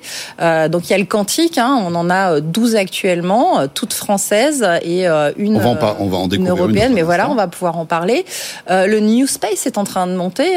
On, a, on en parlera voilà, aussi. On en parlera aussi. Donc, on a Constellation, mais on a Miratlas, on a Kermap, on a Keros qui sont chez nous. C'est voilà, c'est hyper important de, de c'est un marché qui est hyper intéressant et où va aller et euh, être stockée la donnée spatiale? Il y a des vrais enjeux ouais. de souveraineté. C'est ce que j'allais dire. Hein. C'est vrai que le New Space, il y, y, a vraiment une, une, vraie, une vraie question, un questionnement à avoir sur où on stocke les données hein, et comment on les stocke. Et puis euh, le, la dernière belle euh, verticale que, que j'aime beaucoup, c'est la santé. Hein, toutes les nouvelles startups health tech. Et comme euh, depuis qu'on a les certifications HDS pour le, pour, sur le public cloud, eh ben, les données, elles sont vraiment, elles respectent toutes les normes européennes, pareil, demandées par l'ANSI pour les données de santé. Et on a beaucoup, beaucoup de startups qui viennent pour ça euh, et pour, traiter ça, avec de l'IA en plus, puisqu'on on peut maintenant entraîner de l'IA chez nous aussi. Euh, alors, on va vous présenter nos deux invités. Charles Delfieux est avec nous. Bonsoir, Charles. Bonsoir, bonsoir. Vous êtes le président de la start-up Constellation, donc euh, toute fraîche. Hein, euh, en tapant Google Constellation, on ne trouve pas beaucoup d'informations sur vous, donc euh, il nous tarde de, de, découvrir ce que vous faites. Euh, et puis, Michel Curec, bonsoir. Bonsoir, François. Vous êtes le directeur général de Multiverse Computing France. Tu évoquais justement le quantique. Multiverse est dans le quantique. Expliquez-nous, euh, eh bien, euh, voilà, la philosophie de Multiverse et ce que vous faites. Alors, Multiverse Computing est une des startups européennes qui font partie euh, du startup programme d'OVH Cloud. Mmh. Euh, donc, Multiverse est une société européenne dont le siège est en Espagne. Et je suis donc effectivement le représentant de la structure française. Nous avons aussi des bureaux à Toronto et en Allemagne. Et nous développons, nous sommes, faisons d'ailleurs partie des leaders, nous développons des applications logicielles quantiques. Donc nous sommes dans le logiciel. Je sais que vous avez reçu des confrères qui sont plutôt dans le hardware. Et la vrai. France est très bien mmh. représentée sur ce niveau-là. Nous, nous faisons partie plutôt des leaders dans le logiciel quantique on est plutôt euh, agnostique, c'est que nous travaillons avec la plupart justement de ces constructeurs d'ordinateurs quantiques, c'est une des premières spécificités. Nous ne sommes pas liés à une technologie de qubit, un terme que vous avez déjà entendu sur ce plateau, que vous avez déjà évoqué François plusieurs vrai, fois. C'est vrai. Donc on n'est pas lié à une technologie et d'autre part on met en œuvre une technologie informalisme inspirée du quantique qui nous permet de réduire euh, la dimensionnalité des problèmes complexes en utilisant des outils mathématiques mis en œuvre par les physiciens, les physiciens de la mécanique quantique, ce qui nous permet finalement de faire rentrer ces problèmes dans des machines traditionnelles et on est amené à proposer aujourd'hui des solutions qui tournent sur des GPU, des CPU, des FPGA, des cartes traditionnelles. Donc c'est les deux spécificités.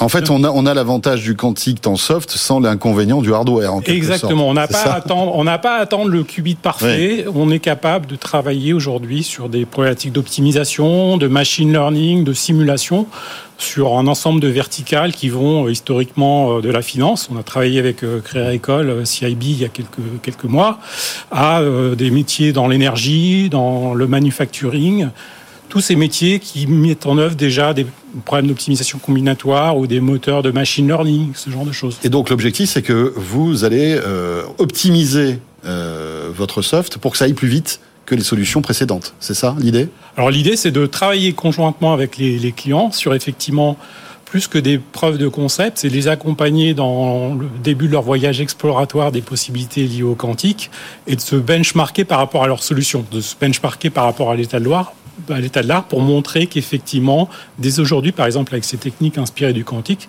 nous pouvons apporter de la valeur ajoutée par rapport aux méthodes traditionnelles. Ça permet de préparer aussi le, futur, hein, de bien voir qu'est-ce qu'il va falloir et qu'est-ce qui peut être optimisé grâce au quantique. Et puis, euh, de voir qu'on a aussi des avantages. Euh, ça c'est pas encore la puissance du calcul quantique promis dans 10, 15 ans, mais par contre, euh, on voit qu'on a des, des, avantages à faire ce type de calcul et à mmh. revoir les mathématiques.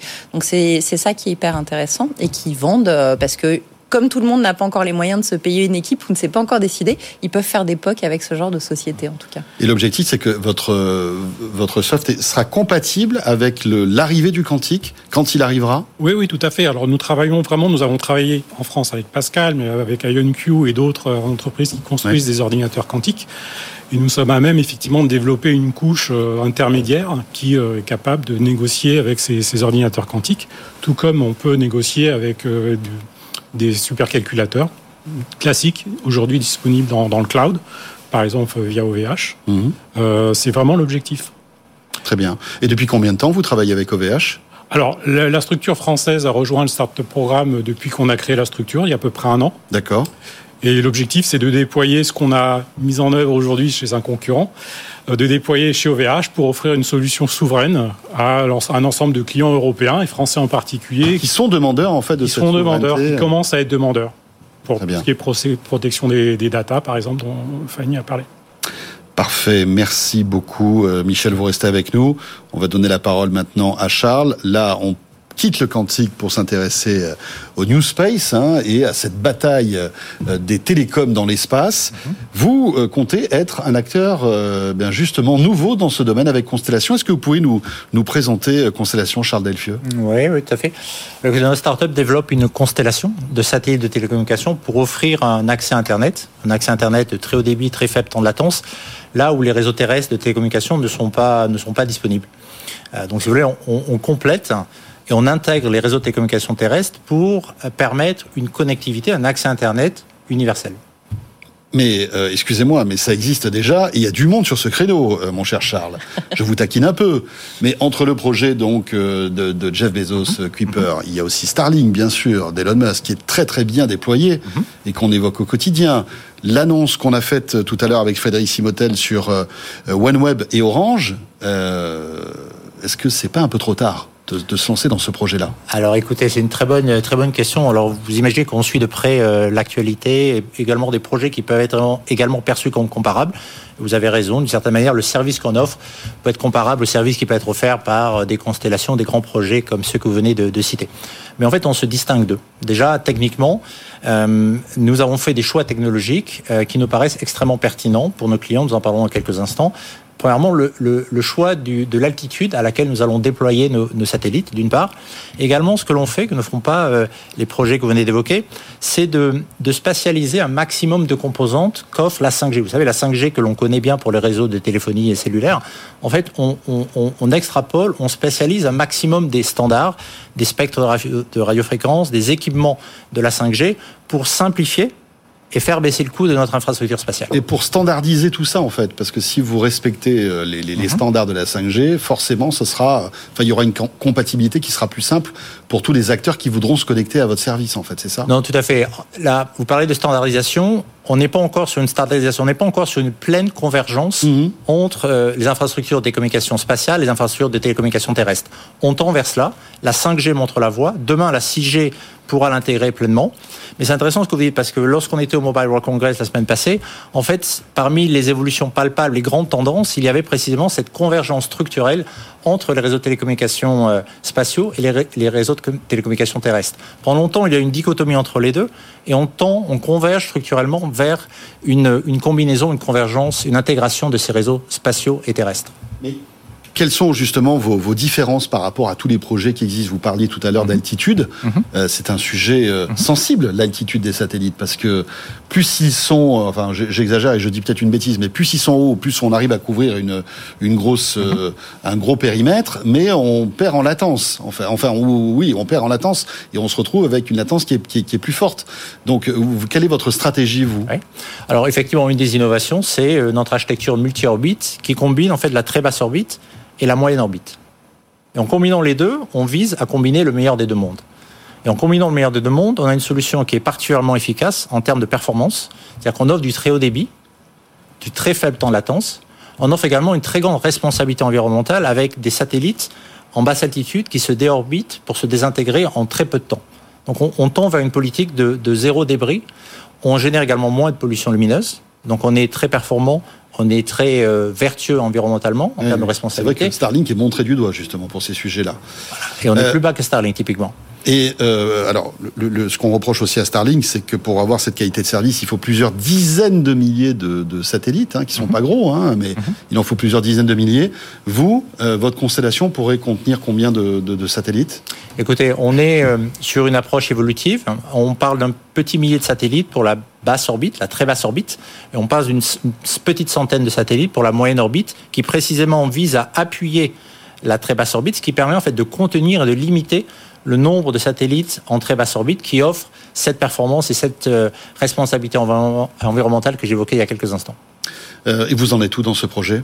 Écoutez, la société a été créée, la start-up a été créée il y a, il y a un an, a bénéficié d'un de, de, de, support de, de, plusieurs institutions et, et, groupes privés, y compris OVH. On est ravis d'avoir pu développer euh, euh, sur l'infrastructure d'OVH Cloud notre toute la partie euh, software, la partie logicielle, hein, qui est finalement la partie euh, euh, euh, immergé de l'iceberg, hein, qui permet de créer, qui permet d'orchestrer ce système complexe. Ouais. Et on vise de développer, de déployer nos premiers satellites de démonstration d'ici fin 2025, avec un déploiement complet de la constellation entre 2026 et 2029. Et ça coûte combien tout ça? Cher. Ça, c'est des milliards, on est d'accord. C'est des milliards à l'échelle d'un d'un grand programme d'infrastructure euh, dont dans l'absolu c'est euh, un montant capitalistique particulièrement euh, important euh, rapporté aux investissements que réalisent euh, les, sociétés, les, les, opérateurs de télécommunications du monde entier, c'est à relativiser, étant entendu qu'il n'y a pas plus global, il n'y a pas plus international comme infrastructure qu'une constellation de satellites de télécommunications, avec des satellites qui font le tour de la Terre en une heure et demie. Donc, si on rapporte cet investissement finalement à une échelle planétaire, qui est le terrain de jeu d'une telle constellation, c'est à relativiser. Fanny, donc euh, belle, euh, belle aventure qui commence pour Constellation. Écoute, moi, j'attends de voir la suite. Hein, mais euh, sur le New Space, on va, ça, ça, va être très très beau les prochains mois et on a de très beaux projets en France hein, qui sont en train d'éclore. Euh, donc, donc voilà, on aura plein d'annonces à faire. Sur la... On sera sur SciSat et les acides du, du New Space d'ailleurs. Euh, dernière, dernière, petite question, Charles. Euh, Constellation est un projet qui peut rester français ou qui doit être européen forcément? Ou voire même mondial? Écoutez, Vous voulez garder une certaine souveraineté européenne ou pas? Alors écoutez, c'est un projet qui a vocation à être un projet euh, international, global, une fois de plus. Il n'y a pas plus international, pas plus mutualisé qu'une qu constellation de satellites de télécommunications. Donc on a objectivement une ambition internationale, mais on sera vigilant à ce que la propriété intellectuelle, les outils de production soient, euh, euh, restent européens. Eh bien, merci beaucoup euh, à tous les deux. Merci Charles Delfieux. On va suivre de près l'évolution de ce projet euh, intéressant, hein, Constellation. Michel Curec aussi. Merci, merci, directeur général de Multiverse Computing France. Et merci Fanny de nous avoir fait découvrir ces deux, ces deux startups, directrices du startup programme d'OVH Cloud. Vous restez avec nous, il est 21h30. On va parler d'espace dans un instant avec cette fameuse mission DART. Vous savez qu'il euh, y a quelques mois de cela, ce projet un peu fou de lancer en quelque sorte une, espèce de satellite pour frapper une météorite et voir si on arrivait à, à bouger en fait ce satellite pour éviter un jour peut-être euh, eh bien euh, un impact sur la planète. On va en parler avec un spécialiste, un journaliste spécialisé dans ce domaine qui me rejoint, Antoine Meunier. Vous restez là, ça sera juste après l'info écho. À tout de suite. Tech Co, le grand live du numérique avec François Sorel.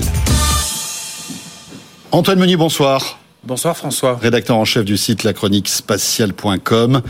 Euh, Antoine, euh, merci d'être avec nous. Je voulais que tu viennes ce soir dans Tech pour qu'on euh, s'intéresse à euh, cette mission DART qui a débuté en fait dans la nuit du 26 au 27 septembre 2022. On en avait parlé d'ailleurs dans Tech à 11 millions de kilomètres de la Terre, cette fameuse sonde pour double astéroïde redirection test, un DART de la NASA, lancé à plus de 22 000 kilomètres à l'heure, percuté intentionnellement, tout ça a été fait exprès, dimorphosis, dimorphosos, Dimo- dimorphos, dimorphos. exactement, euh, qui est un petit astéroïde en fait. Est-ce que tu peux nous raconter cette histoire qui est digne d'un film de science-fiction? Alors, c'est une mission kamikaze, hein, faut être, euh, faut être clair. Euh, le but de DART, c'est de quoi? Bah, C'est de prouver qu'on peut se prémunir d'une éventuelle, d'un éventuel impact d'astéroïdes euh, sur la Terre. Il y a plusieurs euh, formules qui ont été popularisées, euh, notamment par la science-fiction. Euh, on- je pense notamment à- au film Armageddon avec, euh, avec Bruce Willis. C'est une solution qui est très hasardeuse, quand même Oui. très, très dangereuse. La solution la plus simple, en fait, bah, ça consiste à, euh, à dévier tout simplement un astéroïde en lançant dessus ce qu'on appelle un, un impact, euh, un impact cinétique, euh, un, un objet. Alors cet objet en question, bah, c'était la sonde DART, un petit satellite très simple.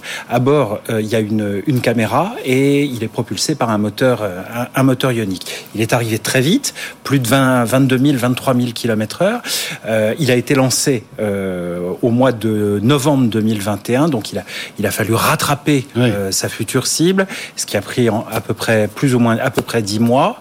Et euh, donc le, le 26 septembre dernier, bah, il a impacté, il a percuté vraiment de, de, de plein fouet euh, le, euh, le, le- L'astéroïde. l'astéroïde Dimorphos. Et c'était c'était un petit satellite qui faisait euh, 580 kilos, quoi. C'est- 610 kilos. 610 kilos. C'est rien, Ouais. c'est la moitié d'une grosse berline. quoi. C'est franchement C'est tout, c'est tout petit, mais cet impact euh, à la vitesse. à la vitesse à laquelle il a été fait, eh ben, il permet euh, de, euh, de dévier, mais de manière très imperceptible, euh, le, euh, Oui, la direction la en fait. direction de l'astéroïde.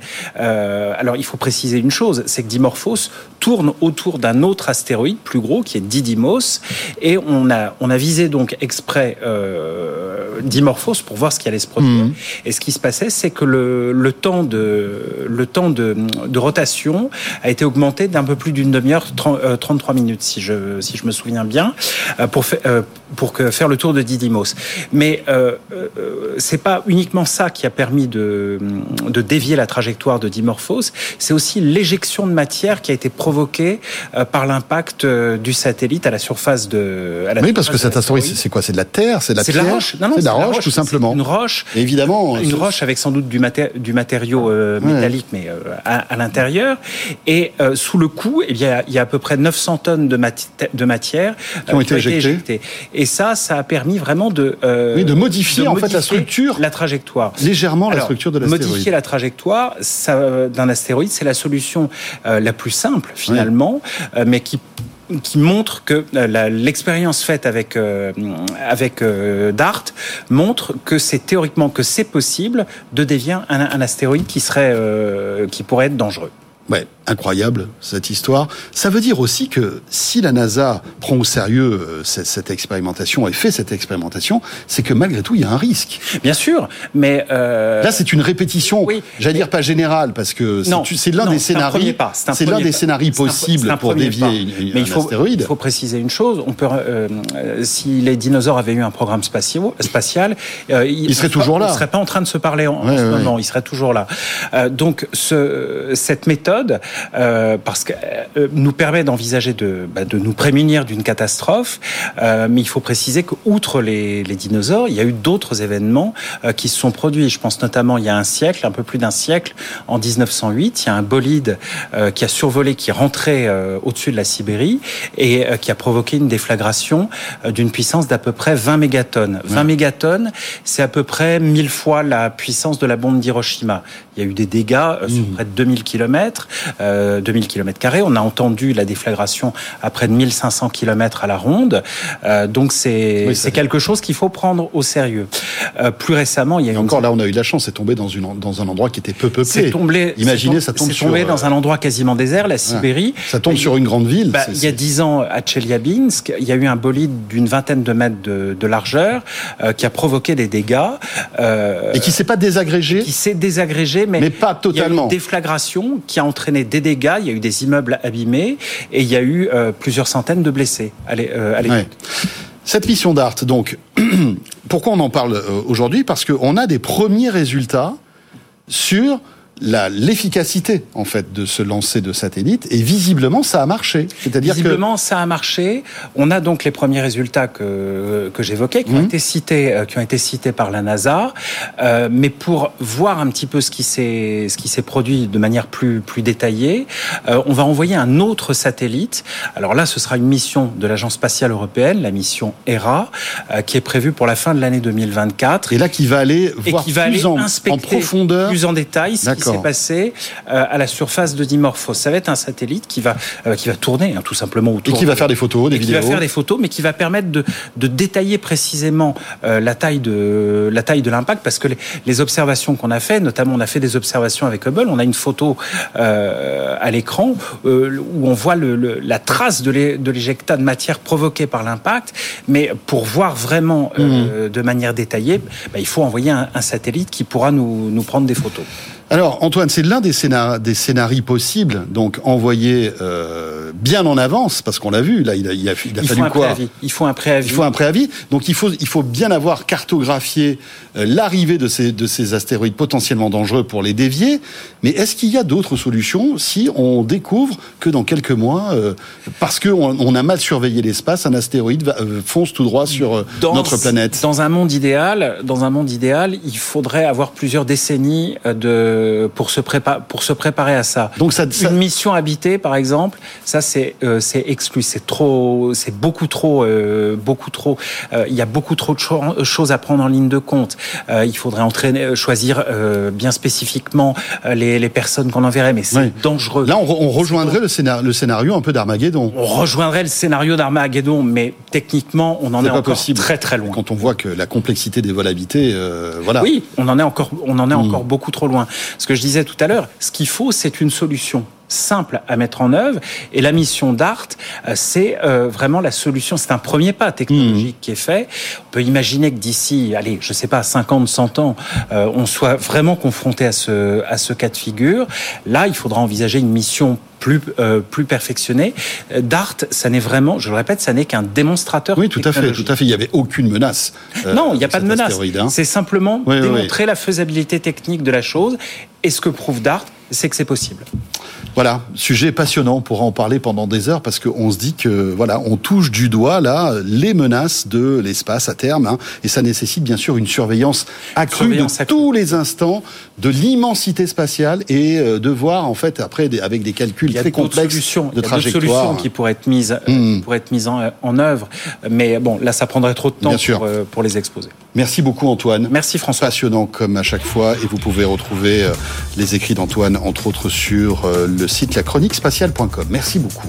Merci. Et vous restez avec nous, on va terminer ce Tech Co dans un instant juste après cette petite pause. Vous connaissez forcément ChatGPT. Imaginez un ChatGPT pour les entreprises qui permettrait de résumer des réunions en quelques secondes, de résumer les textes, aussi de rédiger certains textes simples. Ça s'appelle Lighton euh, et on en parle avec son directeur général qui me rejoint sur ce plateau, Laurent Daudet. À tout de suite et merci d'être là. Tech Co, le grand live du numérique avec François Sorel. Voilà, l'intelligence artificielle au service des entreprises pour accélérer certaines tâches qui sont rébarbatives, compliquées, euh, longues à mettre en place. Euh, ça existe euh, déjà et ça existe bien avant ChatGPT et une boîte française est spécialisée là-dedans. Euh, c'est Lighton et j'accueille Laurent Daudet. Bonsoir Laurent. Bonsoir François. Directeur général de Light On. Vous êtes une alternative à ChatGPT. Et ce qu'il y a d'assez savoureux, c'est que finalement, vous existez depuis 2016. Et cette intelligence artificielle qu'on nous bassine à longueur de journée, même dans les grands médias mainstream, elle, vous, vous la malaxé euh, et vous vous en servez depuis, euh, depuis pas mal de temps finalement. J'imagine que ChatGPT vous a donné une espèce de, de, de, de, de, vitrine, en fait, de, voilà, de coups de projecteur incroyables. Ah, ah oui, là c'était vraiment euh, absolument incroyable. Depuis euh, donc euh, fin novembre, début décembre, là, euh, on- tout le monde a voulu jouer avec ça et euh, un nombre d'entreprises absolument phénoménales nous appellent en disant j'ai joué avec ChatGPT. Mais pour des raisons de confidentialité de mes données, je peux pas les utiliser. C'est-à-dire, nous, on propose une solution avec nos propres large language models, des grands modèles de langage, donc la, la techno à la base de, de ChatGPT, mais qu'on va installer directement sur les clouds des entreprises afin qu'ils aient plus de problème de confidentialité de leurs données. Vous savez que s'ils Oui, parce que c'est en interne en quelque. C'est un peu un intranet de l'IA. Euh, voilà, tout à fait, exactement. Euh, euh, si vous utilisez euh, ChatGPT ou toute solution qui passe par une API, comme on dit, vous allez mettre vos données sur un serveur qui va partir quelque part, on ne sait pas où, et dont les données vont même être réutilisées pour la prochaine génération de modèles. Alors que si vous passez par la solution Lighton, ça reste sur l'infrastructure de l'entreprise, on est totalement agnostique au type d'infrastructure, et les données d'utilisation peuvent même être réutilisées pour améliorer non pas le modèle de ChatGPT, mais le modèle de cette entreprise. Le chat BFM, par exemple, pourrait être utilisé avec les données BFM. Sincèrement, Laurent, est-ce que vous faites aussi bien que ChatGPT aujourd'hui? Alors, on n'a pas à rougir du cœur technologique. Oui, le cœur technologique qu'on a est exactement au niveau de ce que fait euh, euh, OpenAI ou ce que font les, les géants du numérique. Euh, après, euh, bien sûr, euh, nous, notre, notre positionnement, c'est de ne pas concurrencer euh, d'un point de vue direct, c'est d'être euh, ciblé sur le marché des entreprises et de- particulièrement des entreprises européennes qui ont des besoins de souveraineté, à la fois de souveraineté technologique, effectivement, parce qu'ils veulent passer par une solution européenne, et aussi de souveraineté de leurs données. Mais alors, vous êtes le directeur général de Lighton, mais qui est derrière Lighton? Vous avez combien d'ingénieurs? Comment vous est venue cette idée? Solution 100% française? En solution, non, on a beaucoup de collaborations. euh, alors, là, euh, on a beaucoup de collaborations à l'étranger, en particulier le, le large language model qu'on développe actuellement est fait en collaboration avec un centre de recherche à Abu Dhabi, aux Émirats Arabes Unis. Euh, mais euh, actuellement, à Lighton, on est environ euh, 25 personnes, euh, dont une grande partie d'ingénieurs et puis toute une partie business development aussi, parce que euh, il y a énormément d'entreprises qui nous appellent euh, bien pour, sûr. euh, pour utiliser ces, ces technologies. Alors justement, on va rentrer dans le détail parce que on le voit, ChatGPT euh, nous bluffe parfois par ses réponses, etc. Mais euh, qu'est-ce que vous proposez comme aide concrète aux entreprises si ils font accès à vos services Alors, nous, on lance euh, ces jours-ci une plateforme qui s'appelle Paradigme. Et Paradigme, c'est une sorte de plateforme clé en main pour que les entreprises puissent bénéficier euh, de ces large language models sur leur cas d'usage précis. Donc, nous, on leur offre le large language model qu'on va les mettre sur leur euh, sur leur serveur. On leur offre aussi des applications qui vont permettre de faire des résumés, qui vont permettre de faire du euh, des systèmes de questions-réponses, qui vont permettre d'analyser du texte, analyser des sentiments, etc. Faire toutes les tâches possibles. Donc on offre des, aussi la couche applicative. On offre les connecteurs aux données de l'entreprise et on offre aussi le savoir-faire de ceux qui ont fait leur propre modèle. Donc c'est vraiment un savoir-faire de, de première main, je dirais. Mhm. Cette IA euh, de, de, de ChatGPT, euh, j'en parle encore parce que c'est vrai qu'on on dit qu'elle apprend, qu'elle se nourrit en fait des requêtes, etc. Alors c'est formidable d'un côté, mais c'est c'est aussi dangereux parce que parfois elle peut avoir de mauvaises requêtes et donc parfois elle déraille, hein, cette IA.